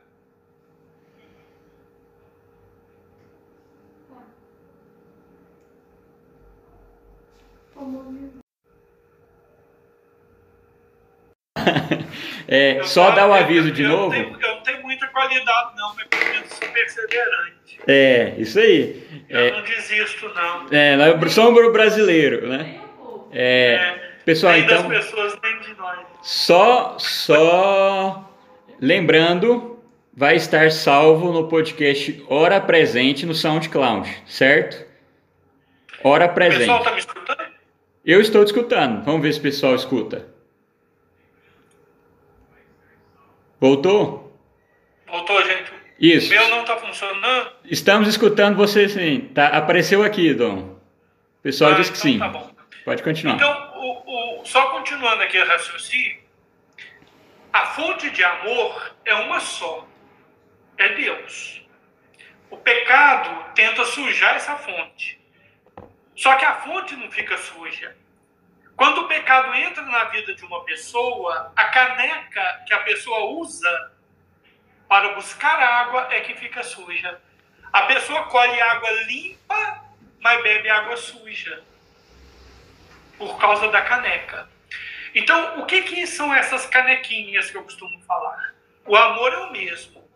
A caneca é o tipo de relacionamento. O marido vai amar a sua esposa de um jeito, com o amor de Deus. O amor do marido pela esposa, da esposa pelo marido, vai entrar na sexualidade, vai entrar os filhos, vai entrar a unidade. O esposo e a esposa criam um vínculo que nunca uma mãe terá com um filho, um pai terá com uma filha. A mãe também. Ah. Ah, não. Voltou, né? E aí? Voltou. Voltou? Tá Sim. Tá escutando? Sim. Tá. Então, isso é importante para a gente entender. Que um pai e uma mãe que quiserem amar seus filhos, se não amarem a Deus, o seu amor pelos seus filhos sempre será um amor danificado pela sua estrutura imperfeita humana. É o amor de Deus que aperfeiçoa a nossa capacidade de amar as pessoas. Eu, eu brinco dizendo assim, Tiago, em casamento. Uhum. O amor humano é igual a areia. Você pode juntar areia, se ela estiver molhada, ela fica firme. Mas na hora que ela seca, ela desmorona. Sim. A água são as emoções, são os sentimentos. Um casal pode construir um castelo a partir de emoções e sentimentos né, o seu amor nutrido nisto. O amor de Deus é o cimento. Quando você mistura areia com cimento, você faz uma massa que quanto mais o tempo passa, mais ela vai endurecendo e solidificando. Uhum. Então, pais precisam amar os filhos com o amor de Deus, não só com o seu amor. Porque a mãe que ama o seu filho só com seu amor humano estraga o menino, estraga a menina. Porque o amor de Deus não nos deixa permitir certas coisas, porque o amor de Deus quer que a pessoa se salve. Não quer que a pessoa só viva contente neste mundo. O amor de Deus quer a felicidade da pessoa eterna, que passa pela felicidade neste mundo. O amor humano, não. Então, o amor é importante. E aí tem essa música que eu acho muito bonita. Eu não vou cantar porque eu sou desafinado. Até para segurar papel eu sou desafinado, sabe? Uhum. Mas é aquela cativar e amar. Eu gosto muito. Ela diz o seguinte: uma palavra tão linda, já quase esquecida, me fez recordar. Contendo sete letrinhas e todas juntinhas se ler cativar. Cativar é amar. É também carregar um pouquinho da dor que alguém tem que levar. Cativou, disse alguém, laços fortes criou. Responsável tu és pelo que cativou. Num deserto tão só, entre homens de bem, vou tentar cativar, viver perto de alguém. O ato de cativar exige tempo e disponibilidade. No Pequeno Príncipe, quando o menino se aproxima da raposa, ela foge. E ele fala assim: você não quer que eu. Ela fala assim: Eu quero, mas não é assim que se chega nos outros. Uhum. Primeiro você vem, fica longe. Aí você chega, eu vou acostumar com você. E assim por diante. Até que vai chegar um momento que você me cativou, que você vai poder pôr a mão em mim. Uhum. Então o cativar exige tempo. Ai, minha filhadinha entrou ali, a, Cá, a Cássia Deus abençoe. O cativar exige tempo. O cativar exige carregador. Uhum. Quem não quer viver experiência de sofrimento e de dor, não vai amar. Padre Zezinho dizia: o amor às vezes dói. O amor às vezes nos machuca. O amor dolorido de Cristo na cruz nos salvou. Então, quando a gente vê ali no Pequeno Príncipe, aquela metodologia de aproximação. Eu uma vez cheguei numa paróquia e uma pessoa disse para mim assim: Ó, oh, bispo, ó, oh, padre, nosso senhor chegou aqui, eu vou ser sua amiga. Eu falei, não é assim. não você falar que vai ser minha amiga e nós viramos amigos. Uhum. Vamos conviver. Você não me conhece, eu acabei de chegar. Eu não te conheço. Vamos conviver. É, amizade eu sempre brinquei, né? Uma vez eu, eu era muito novo, Thiago. Então, do jeito que as coisas chegavam na minha boca, saía, sabe? Uhum. Então, uma vez, uma pessoa às vezes me fez tanta contrariedade, tanta contrariedade, e eu corrigindo a pessoa e tudo, aí a pessoa virou para mim e falou assim: é muito difícil ser amiga do senhor. aí eu falei assim: eu não estou aqui para fazer amigo. Eu vim aqui para servir a Deus e ajudar vocês. Se eu ganhar algum amigo, é lucro, não é objetivo. Uhum. O meu objetivo é amizade com Deus. Eu, eu tenho que amar as pessoas porque Deus as ama e não porque elas me amam. É, só uma, uma coisa, Dom Moacir. Nisso que o senhor falou, o Dom Manuel Pestana, que foi bispo aqui, ele disse: quando nós fazemos a nossa vontade, o povo sofre e nós somos felizes. Mas quando nós fazemos a vontade de Deus, nós podemos sofrer, mas nós e o povo somos felizes. Somos felizes. É verdade. Olha o Cristo. O crucificado é o grande ensinamento do amor. Ninguém tem amor maior do que quem dá a vida pelos seus amados. E dar a vida muitas vezes é negar aquilo que faz mal para as pessoas que a gente ama. É hum. dizer não quando a pessoa espera um sim. Né? E então, nesse sentido, eu acho que é importante a gente resgatar o cativar. Tem casais que não tiveram tempo de se cativar. Simplesmente foram entrando para dentro de casa. Então, começaram a ter certas intimidades no namoro sem cativar. Aí é tudo muito doloroso. Então, cativar é uma arte né, como vale a pena ler O Pequeno Príncipe. Então, acho que isso é uma das coisas que. Depois, quem quiser, procure no YouTube essa música, né? É, é, Cativar e Amar. Eu acho muito linda, muito linda mesmo. Né? E, e, e, a outra música, que eu acho que a gente tem que compreender o amor de Deus. Sim. A gente tem que compreender o, a fonte do amor. Porque tem gente que vai lá na fonte e fala assim, não, acha que porque que Deus ama, Deus permite tudo. Qual é o pai e a mãe que amando permite tudo? Não se permite ao outro a sua destruição. Não se permite ao outro a sua destruição. Né? Não, não, não, pode. Né? A gente quer o bem, a gente não pode obrigar ninguém, mas a gente tem que ter pelo menos a responsabilidade de orientar. Então tem essa outra música que eu acho muito bonita também, Se Compreendesses Como Te Amo. Uhum. Eu acho que é uma declaração de amor de Deus. E como eu não canto, eu vou só declamar e depois a gente pode ir para finalmente. Né? Uhum. A música diz assim, presta atenção, gente.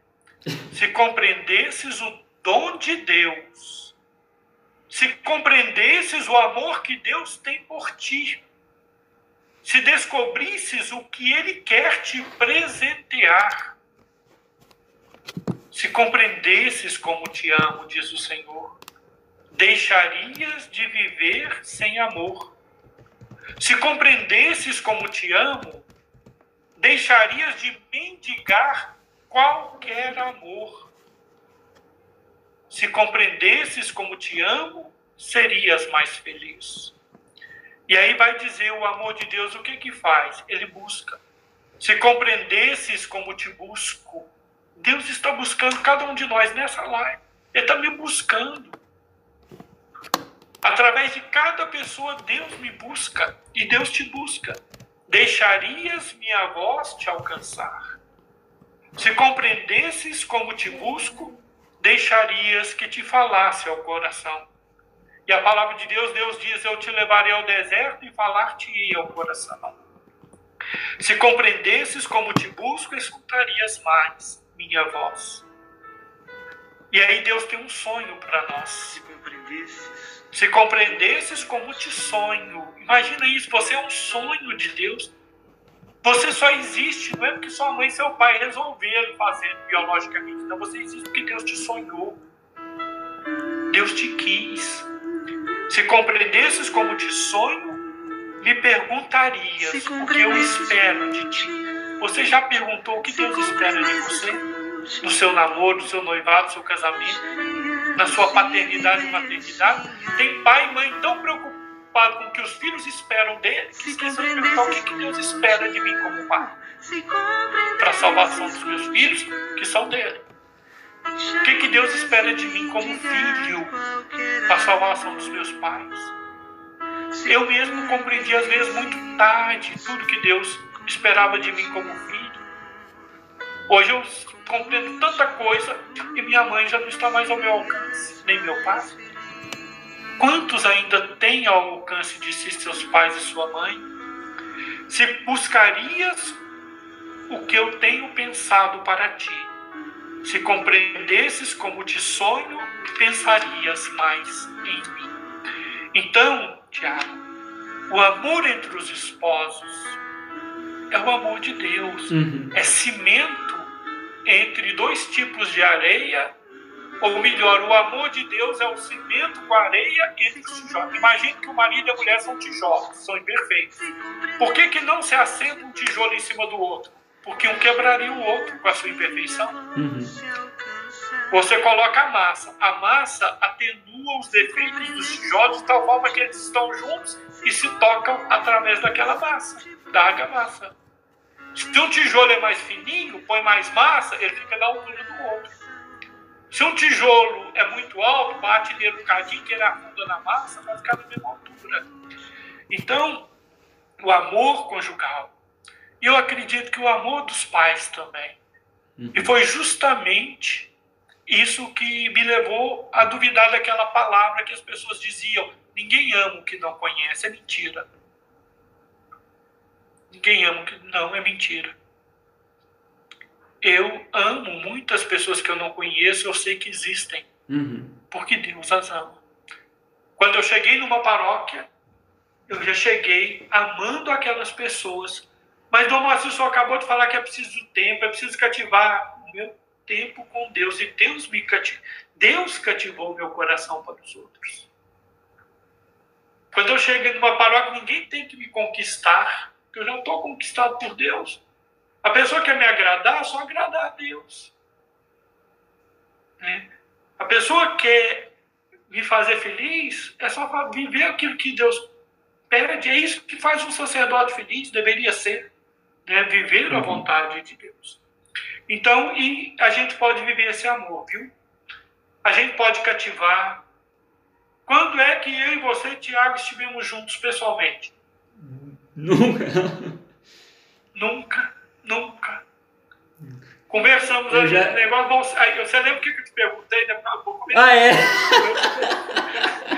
Eu te perguntei, você, você participa em qual paróquia? Foi.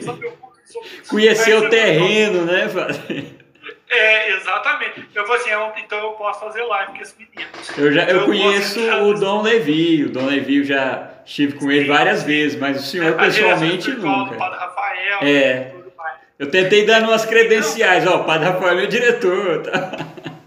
É, então, a gente vai percebendo que o, o isolamento físico não é isolamento total. Porque nós podemos nos aproximar das pessoas. Eu continuo me aproximando dos fiéis quando eu celebro a Eucaristia aqui, eu, Dom Jorge Dom Levi, em casa às 11h30. Eu, quando eu rezo meu terço, agora eu tenho rezado ali por volta das 8h30 no quintal, eu rezo meu terço, eu lembro de um monte de gente. Eu, quando eu rezo as minhas horas, eu, quando eu venho trabalhar aqui no escritório, produzir alguma coisa, um, um artigo, ou estudar alguma coisa que eu preciso saber, nem tudo. Quer dizer, por que, que eu estou fazendo tudo isto? É por causa das pessoas, é por causa da igreja, por causa das pessoas. Eu não estou vendo as pessoas que eu amo,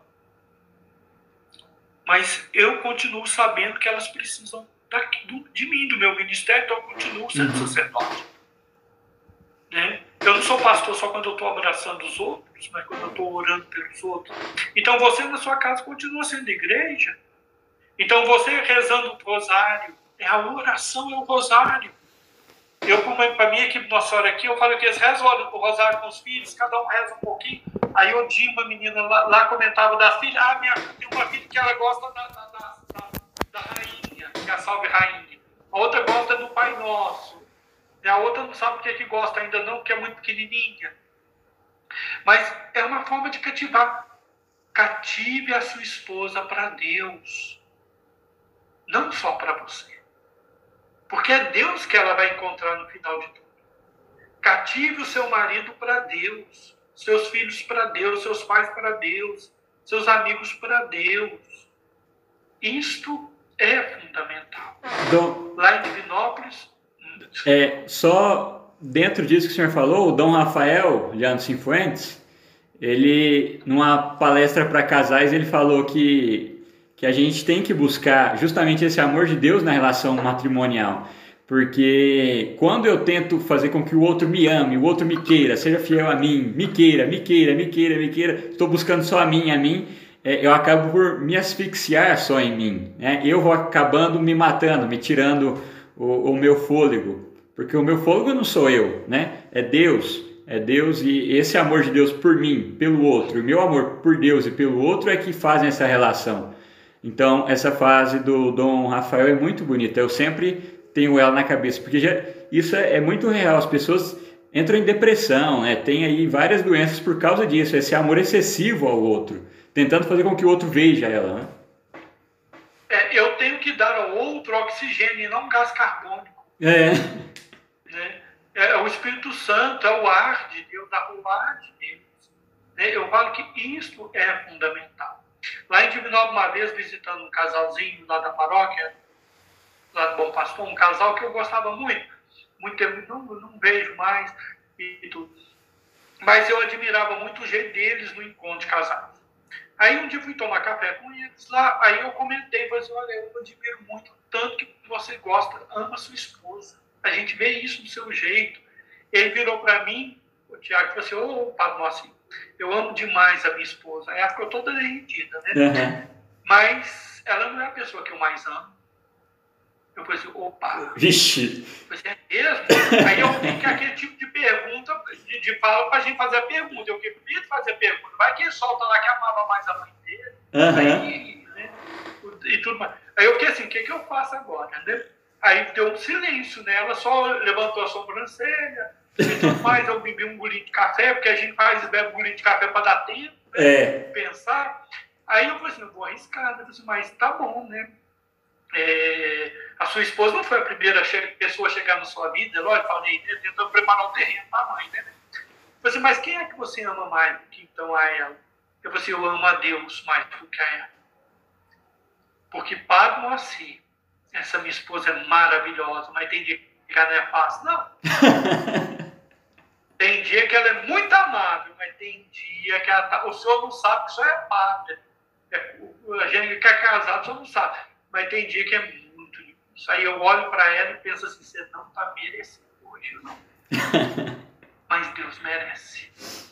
E eu vejo Cristo nela e amá-la é uma forma de amar a Cristo. Aí eu falei assim, que coisa bonita. Sim. Feliz uma esposa que tem um marido que ame mais a Deus do que a ela. Feliz uma, um marido que tem uma esposa que ame mais a Deus do que a ele. Porque Deus, ele nos orienta de tal forma que a gente faz por Deus, tal, às vezes, coisas que a gente não faria por uma outra pessoa. Uhum. Deus é o fundamento da unidade do casal, da fidelidade do casal, da insolubilidade do casal. Então, vamos colocar isso. Eu falo que esse tempo de quarentena pode ser um tempo de cultivar mais a oração, uhum. assistindo a missa juntos, vamos combinar o horário. Né? Tem coisas. É... Outro dia eu vi um testemunho de uma mãe dizendo que tinha tanto tempo que ela não assistia uma missa do lado do filho, porque ele não ia mais à igreja, mas aí assistiu em casa. Olha que bondade. Uhum. De uma coisa sofrida tirou um bem. Sim. Né? Quantas pessoas estão redescobrindo a fé através dessas lives que você e outras pessoas estão fazendo? Porque às vezes ela liga a live, eu faço isso, às vezes eu, eu entro numa live aqui para escutar os assuntos e vou fazendo outras coisas também, sabe? Uhum. É porque eu não estou ao vivo assim, então eu posso ir fazendo outras coisas. Então, olha quanto bem Quantas pessoas estão descobrindo o rosário? E eu falo o seguinte, não precisa ficar inventando reza, não. Ah, porque a gente tem que inventar toda semana um tipo de oração diferente. Rosário, Rosário de Maria, cada conta uma rosa. Cada conta uma rosa que com Nossa Senhora você oferece a Deus. O Rosário já salvou a, igreja. Sim. O Rosário já salvou famílias. O rosário ainda, entre aspas, é a arma mais eficaz. Só que muita gente já não sabe usar o rosário. É igual a pessoa que tem uma boa arma e não sabe utilizá-la. Uhum. Com todo respeito da comparação, pega uma espingarda e usa como corrente. É, básico. Então, o rosário, a gente não precisa ficar inventando moda, não, gente. Até São Paulo a gente tem que fugir muito dessas orações muito esquisitas. Vamos ficar no essencial, a igreja, a Bíblia, a oração conjugal, a oração familiar, o Santo Rosário, o terço da misericórdia. Uhum. Né? Então, se você se firmar nisso, é um tempo com a sua família. Se você tem uma família maiorzinha com seus filhos, reúne e fala assim: ó, cada um vai rezar uma Ave Maria e vai colocar uma florzinha na hora que rezar a Ave Maria. Vai formando uma, um, um rosário de rosas de, de flores no chão da sua casa, recorta as flores. Uhum. Ah, não, então vamos fazer o seguinte, vamos fazer um monte de coraçãozinho. Coloca o nome de cada pessoa no coraçãozinho, de pessoas de fora também. Agora vamos Maria e coloca aquele coraçãozinho é aquela pessoa. Né? A gente pode ser criativo. A palavra de Deus fala que o reino dos céus é como um pai de família que do seu baú tira coisas novas e antigas. Então, que a gente possa aproveitar esse tempo, sabe?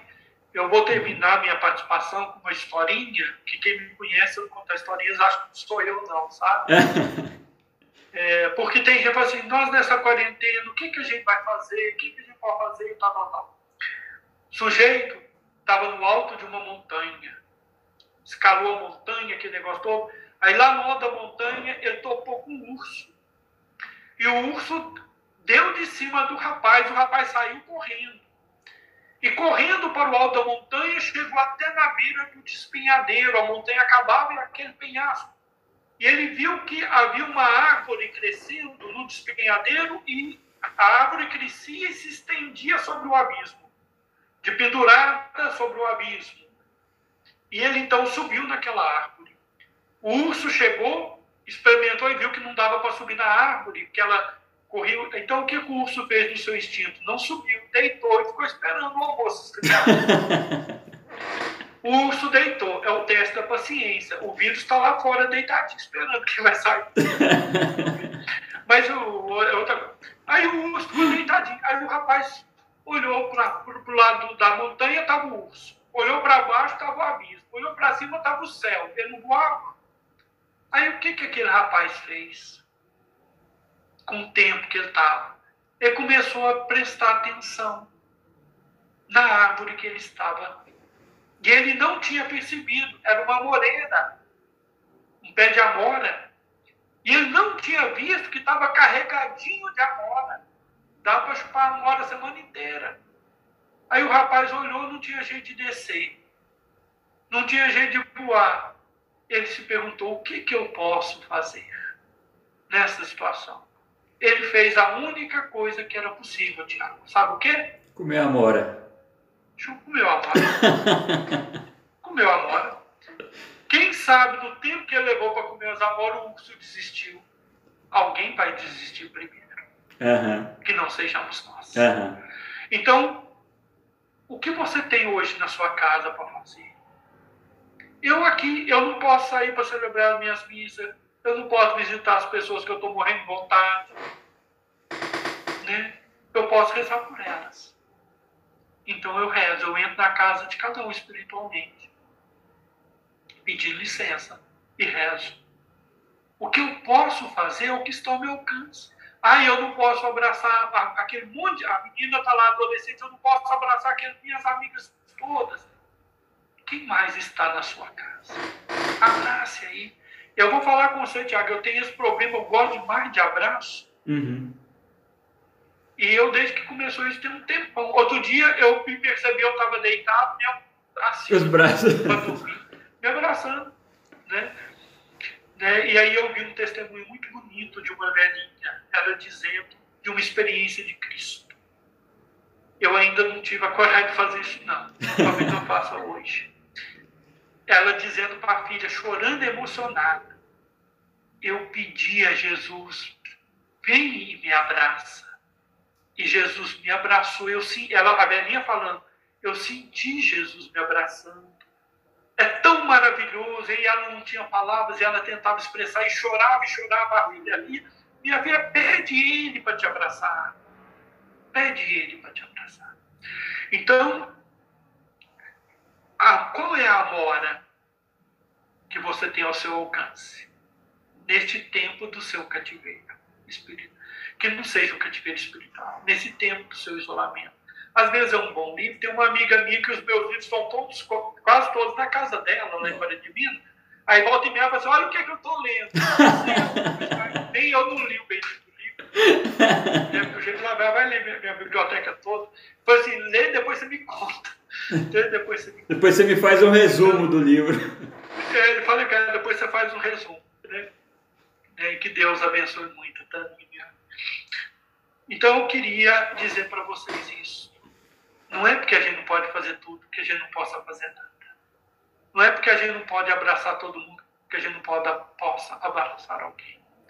Então eu quero pedir a Nosso Senhor que cada um de vocês que está conosco agora, aqueles que eu conheço, aqueles que eu experimentei o abraço, aqueles que Deus me deu a alegria de ter ao alcance dos meus olhos, da minha voz na pregação, do meu coração e do meu abraço, que me ajudaram. E aqueles que eu não conheço, como o Tiago, que eu não conhecia. E que eu vejo os nomes subindo aqui, os coraçãozinhos subindo. Eu penso, cada coraçãozinho é uma mão que tocou. Uhum. Que me tocou, que te tocou. Sim. Cada coraçãozinho que sobe. Então eu quero pedir, nosso Senhor, que vocês se sintam abraçados que vocês se sintam acolhidos e aconchegados. Uhum. Deus os ama tanto, tanto, tanto.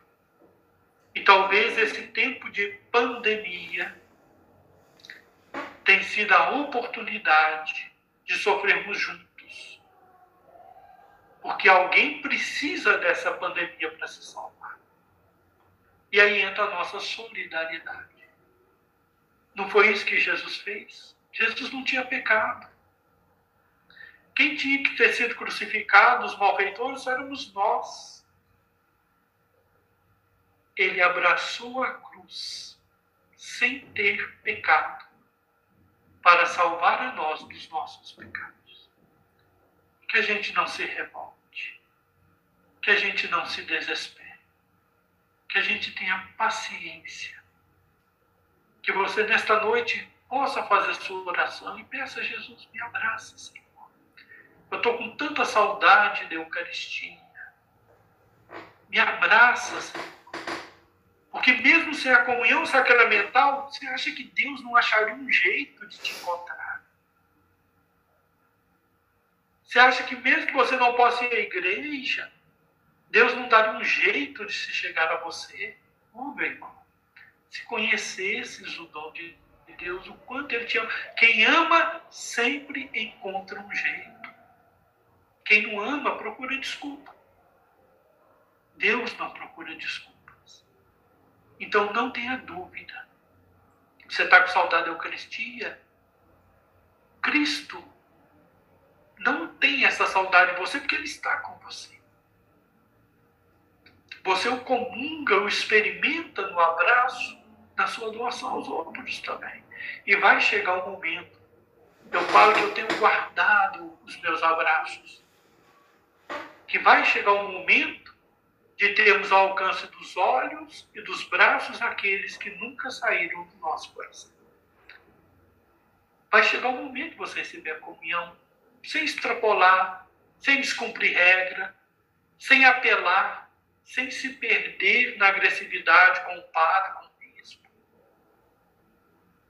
Não deixe que aquilo que te falta hoje te faça perder o que você tem. Sua capacidade de amar.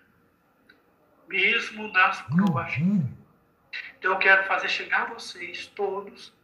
Meus irmãos estão aí, minhas irmãs biológicas, filhos de minha mãe, de meu pai. Né, meus, meus afilhados e afilhadas são afilhados e afilhadas são 34 nossa! Que eu rezo, eu olho para os nomes, eu anotei os nomes, eu rezo, e eu penso em cada um, cada uma na sua necessidade. Meus ex-paroquianos, e tantas outras pessoas que não conheço pessoalmente. Né? Pessoas que conheci aqui em Goiânia, da Pastoral da Juventude, a L e tantos outros. Né? Mas quero que vocês saibam que nós estamos rezando por vocês. Vocês não estão fora do corpo de Cristo. Vocês não estão fora da igreja de Cristo. Vocês não estão fora da comunhão com Cristo. Santo Agostinho dizia: Não é porque estou longe, estou fora dos teus olhos que estarei fora do teu coração. Não é porque a Eucaristia está longe do teu olhar que ela saiu do teu coração ela não fica só no momento material da comunhão. Ela permanece, o Cristo permanece contigo. Uhum. Permaneça também comigo. Eu quero te agradecer, viu, Tiago? Eu que agradeço, senhor. Por esse convite e por essa oportunidade de rever tantas pessoas, de estar ao alcance um pouquinho dessas pessoas que a gente ama tanto, que a gente quer tão bem eu fui, eu fui vendo os comentários aqui, Dom Moacir, e muitas pessoas agradecendo a live, mandando abraço. Até no momento em que o senhor falou que a gente nem se conhecia pessoalmente, fez a live, aí alguém falou assim: já pode marcar outra, né? Pegando o gancho com o senhor e falando e tal. E alguém colocou que, quando o senhor falou que não ia cantar porque não tem o dom, falou: mas o senhor tem o dom de cultivar, de cativar e de amar. né? E ouvindo tudo que o senhor falou nessas 1 hora e 49 que a gente está aqui conversando, foi fantástico. Eu não conhecia o senhor, eu acho que eu já tinha visto de longe aqui uma vez em Anápolis, quando o senhor veio, no Jubileu, eu acho, não sei na Catedral, mas fantástico, muito bom. É, eu acho que foi uma honra para todos nós que escutamos. A gente manteve aí uma audiência de 60 pessoas em média durante essas duas horas. Então eu acho que muitas pessoas foi como o senhor falou dos coraçõezinhos, né? Vários coraçõezinhos foram tocados, várias pessoas foram foram é, sendo ajudadas por essa fala, né? É, e eu queria convidar, não sei se eu posso, aí, numa live sua eu posso convidar para outra? Pode. Pode? Tá. Amanhã nós vamos ter no seminário, te, amanhã é, é, domingo, desculpa, domingo do Bom Pastor, Dia Mundial de Oração pelo Clero, uhum. né, pelas vocações sacerdotais. Então, às 5 horas eu vou rezar o terço do nosso seminário aqui, será transmitido pelo Instagram e o Facebook da Arquidiocese de Goiânia. Então, quem quiser rezar o terço conosco, domingo também. E amanhã eu vou celebrar, às 11h30, né, também transmitido, né, aqui numa capela aqui perto de casa, o, um ano de falecimento da minha mãe. Né, então, vou estar celebrando aqui também na, na, pelo Instagram e o Facebook da comunidade Nossa de Fátima da paróquia Santo Hilário, aqui da Vila Petruso. Então a gente vai colocando todas as intenções também. Saibam que estou colocando muito as intenções de todos também, viu? E peço que rezem por mim. De todos, eu falava de todos os padres e agora de todos os bispos que eu conheço, eu sou o que mais precisa de oração, mais precisa melhorar, mais precisa se converter. Então confio-me com o meu ministério, com a minha vida, as orações de cada um de vocês também. Uma Ave Maria, uma Ave Maria não vai fazer falta para vocês, vai fazer muito bem para mim. Não peço nenhum terço. Uhum. Uma Ave Maria, eu já fico satisfeito. E é. peço a Deus, então, a bênção sobre você, Tiago, sobre sua família, sobre seus projetos. Né? Peço a bênção sobre cada um que está agora conosco. Que a bênção do Senhor possa chegar à sua casa, ao seu trabalho. Que a bênção do Senhor possa confortar o seu coração, aliviar as suas angústias, tirar os seus medos, te ajudar a vencer, né? a vencer o medo. Não tenhais medo, diz Jesus, sou eu. No mundo tereis aflições, mas tende coragem. Eu venci o mundo.